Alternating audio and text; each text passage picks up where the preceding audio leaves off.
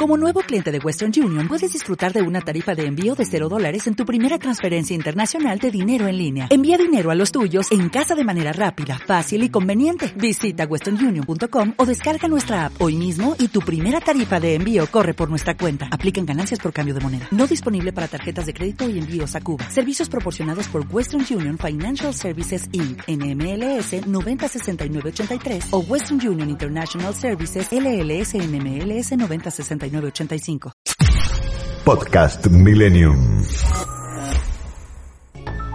Espacio de reflexión. Historias sobre lo que sentimos y no nos animamos a hablar. Con Juan Tonelli.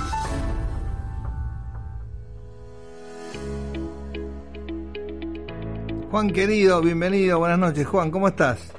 Hola Nacho, ¿cómo vamos? Bien, un gustazo como siempre. El tema de hoy podríamos titularlo un ministro y un comisario corrupto. Ponele. Algo así. Son los dos protagonistas. Mamita, qué historia. Qué historia. Y en algún lugar bastante parecidos, ¿no? Sí. sí. Y algún lugar más profundo, bastante parecidos a todos nosotros, ¿no? Mm. Por lo menos la perspectiva que vamos a, tratar de darle, ¿no? Eh, se llama El Comisario, como bien dijiste, y el subtítulo de esta historia es Esclavos de nuestras carencias. Un ministro está revisando un legajo de un comisario corrupto que tiene eh, un patrimonio impresionante, casas, autos, motos, yates. Por supuesto que con 20 años de, o 25 de carrera policial no, legalmente no puede tener esos bienes. Deja de ver el legajo el ministro. Le dice a su secretaria que lo haga pasar. Pasa el caballero este, el comisario, este, lo saluda al ministro. El ministro, para no andar dando vuelta, le da el legajo. El comisario ni lo mira, Ya los, dos saben de qué están hablando. Entonces el, ministro, como dice, y cuénteme, ¿no se le ocurrió pensar que que semejante desmesura iba a traer consecuencias. Un comisario inmutable, no se le movía un músculo de la cara. El ministro, tratando de provocarlo, le dice, a ver, y, tampoco se le ocurrió poner algo aunque sea a nombre de otros, buscar unos testaferros, porque la verdad que todo este patrimonio en cabeza suya es un disparate, ya no, ni, discutamos la, la corrupción intrínseca.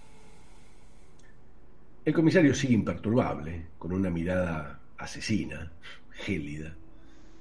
Bueno, el ministro, viendo que, la conversación no iba para ningún lado, da por terminada el encuentro, la charla, se para, y cuando se para, el comisario también se para y le dice, ¿y usted cómo me va a entender? Si nació en una cuna de oro ¿Sabe lo que es vivir con ocho hermanos en un cuarto con piso de tierra y goteras? Tener un padre alcohólico, golpeador, que después nos abandona. Ver la mirada de mi madre cuando nos mentía, diciendo que no tenía hambre, hacía podía dejarnos un poquito más de ese caldo inmundo a nosotros. Tolerar que su pareja se cogiera a mis hermanas y que ella, pobrecita, no pudiera hacer nada, por miedo a que la matara también porque dependíamos de ese hijo de puta para comer algo. ¿Cómo va a entenderme? Ahí el ministro obviamente se siente como un chico al que, al que retan en la escuela. Piensa en cuánto dolor, cuánta ira y cómo todo eso no, traería consecuencias catastróficas. Y piensa, claro, este caballero trató de tomar sus recaudos para para no vivir así, ¿no?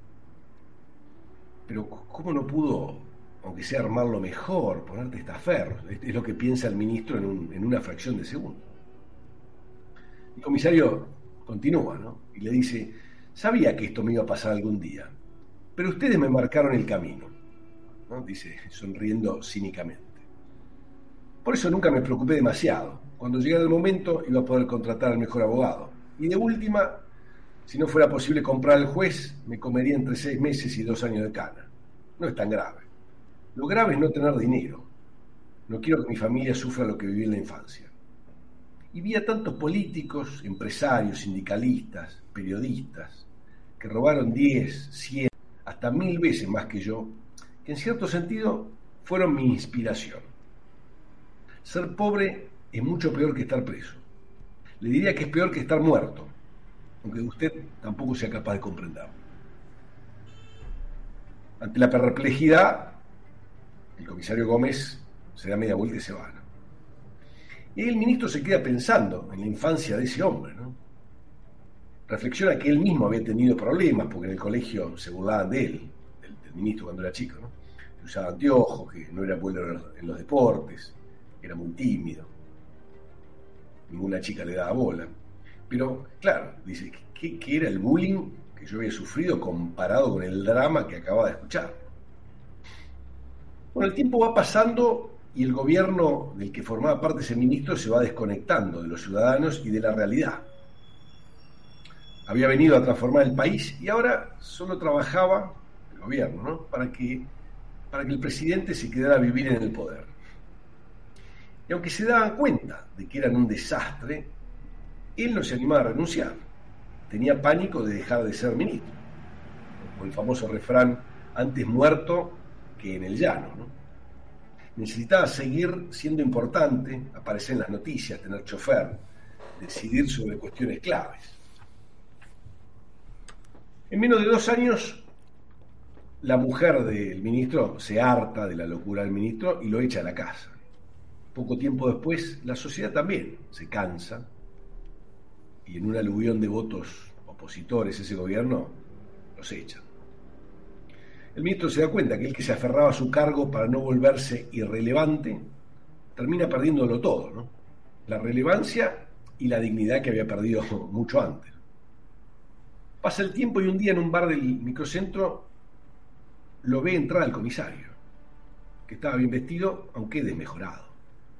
Evidentemente, un par de años en la cárcel habían sido duros, ¿no? Más duros que lo que habría calculado el comisario. Pero ya estaba libre. ¿no? y con un patrimonio impresionante. Entonces el ministro tiene ganas de, conversar con él. Se para, va y lo saluda. ¿Cómo le va Gómez? El ministro lo mira, el comisario lo reconoce, pero sigue al igual que varios años atrás, con una mirada gélida y sin mover un músculo de la cara. Bueno, Gómez intenta conversar y le dice, finalmente lo comprendí tratando de romper el hielo. Y trata de, inventar una conversación, pero era imposible. El comisario no tenía ningún interés de, dialogar con aquel antiguo ministro. Por lo cual, el, el, ex ministro, digamos, después de unos instantes lo saluda, vuelve a su mesa, paga la cuenta y se va.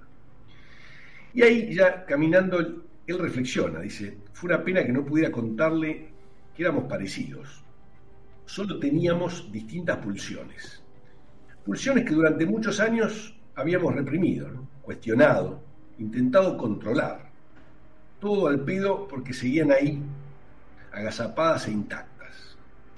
Él, por el comisario, no quería volver a ser pobre. Y yo necesitaba demostrarle a todo el mundo que no era un boludo, como aquel chiquito que, sufría bullying en la escuela.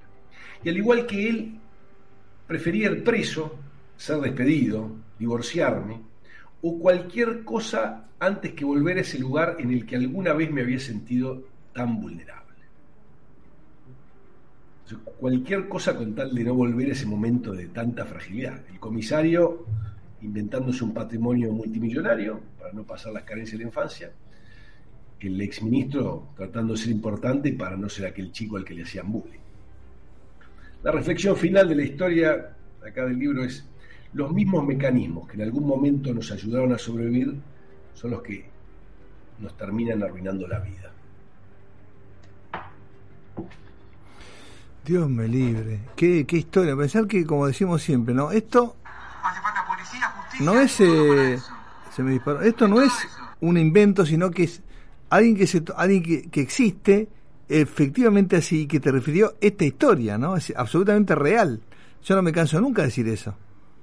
Total, total, y yo, si sacamos el hecho que es muy, muy extrema, ¿no? Normalmente los, los mortales que estamos en un lugar menos expuesto no, no llegamos a este lugar, pero las, las carencias y esas heridas que sufrimos, las sufrimos igual, digamos, ¿no? Mm. Nuestros mecanismos y nuestros esfuerzos por tratar de reparar y de resolver esas cosas, en un caso la pobreza, en el otro caso sentirse inferior, termina marcando toda nuestra vida, ¿no? Y hacemos todo un recorrido para tratar de subsanar eso, cometiendo disparates que, que a veces arreglan eso. El ministro durante un rato era importante, tenía chofer, salía en los medios, el comisario juntó un montón de plata, pero que destrozan la vida, ¿no? Es como que hay un, un pequeño factor que, que, en nuestro esfuerzo por repararlo, de chiquitos terminamos haciendo un gran destrozo, ¿no? porque por ahí no pasa. ¿no? Pero claro, es fácil opinar y cuando uno tiene una experiencia tan traumática, eh, ¿no? se genera ese mecanismo de protección y, y tratás de hacer esfuerzos para sobreponerte. Personas que tuvieron una mala experiencia efectiva, entonces después no quieren estar con nadie. ¿no? Este, tantas historias, ¿no? Eh, y eso es un poco la, invitación de esta noche, pensar cuáles fueron nuestras carencias de qué estamos tratando de, compensar y estar atentos, porque a veces esos esfuerzos enormes por, reparar esa infancia lastimada terminan provocando más dolor que tolerar ese problema que padecimos. ¿no? Había un, maestro hindú que, que, cuenta una reflexión que a mí me encanta, que, que un día va, este, se quería hacer una gran casa, entonces contrata los mejores estudios de arquitectura, bueno, gana uno y cuando finalmente se junta con el director de ese estudio de arquitectura y su jefe y su, equipo de arquitectos, bueno, el objetivo de la reunión era planificar este diseño de la casa, ¿no? Bueno, pileta, de qué tamaño, cuántas habitaciones, cuántas en suite, mm.